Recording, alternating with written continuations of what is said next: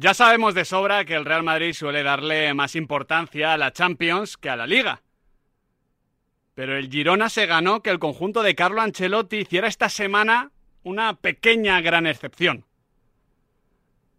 Ya comentamos ayer aquí en la pizarra de Quintana que teníamos esa sensación en la previa, pero es que tan solo bastaron cinco minutos de partido para confirmarlo.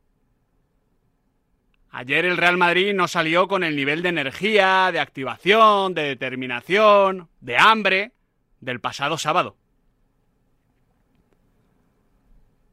Es evidente que el RB Leipzig es menos equipo y tiene menos calidad individual que el Real Madrid. Pero en la Champions las diferencias al final son en realidad tan pequeñas que basta con no salir a tope, como no salió ayer el Real Madrid, para que un equipo como el de Marco Rose te pueda pintar la cara.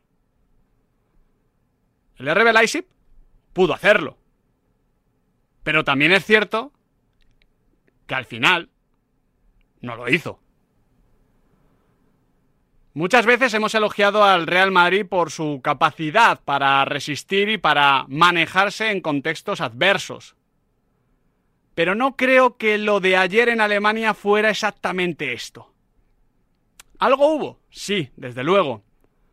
Pero que el conjunto alemán no marcara y además perdiera el partido, para mí se explica más, en parte, por su desacierto de cara a gol y en parte también por la actuación de dos futbolistas que a comienzo de esta temporada no estaban ni siquiera entre los 15 jugadores más importantes del Real Madrid.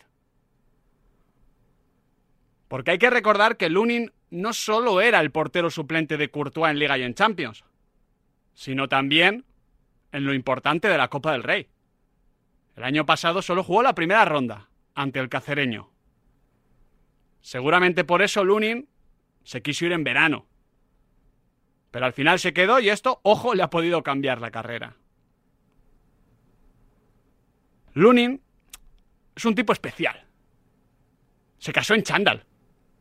Así que supongo que es normal que no le hayan afectado las dudas iniciales, el fichaje de Kepa o la exigencia de proteger a un gigante en noches tan delicadas como la de ayer.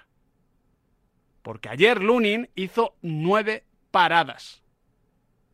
Ninguna fue realmente imposible, pero la mayoría fueron muy meritorias. E incluso diría que su mejor intervención no es una de estas nueve paradas, sino que es una salida para cortar un mano a mano de Sesco. Yo creo que podríamos resumirlo todo en que Lunin anoche actuó como un portero titular del Real Madrid. Y eso es mucho decir. Algo parecido podríamos decir de Brahim Díaz, que actuó como un atacante titular del Real Madrid en un partido en el que el Real Madrid apenas estaba atacando.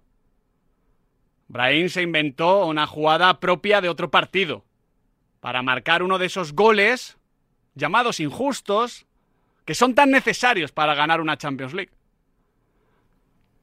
Porque el fútbol, ya lo sabéis, no va de justicia. Va de contundencia, de aprovechar tus momentos. Ibrahim hizo gol en una jugada imposible. Y el RB Leipzig no pudo hacerlo en muchas jugadas probables. La verdad es que es increíble cómo el malagueño se hizo hueco tras el golpe inicial.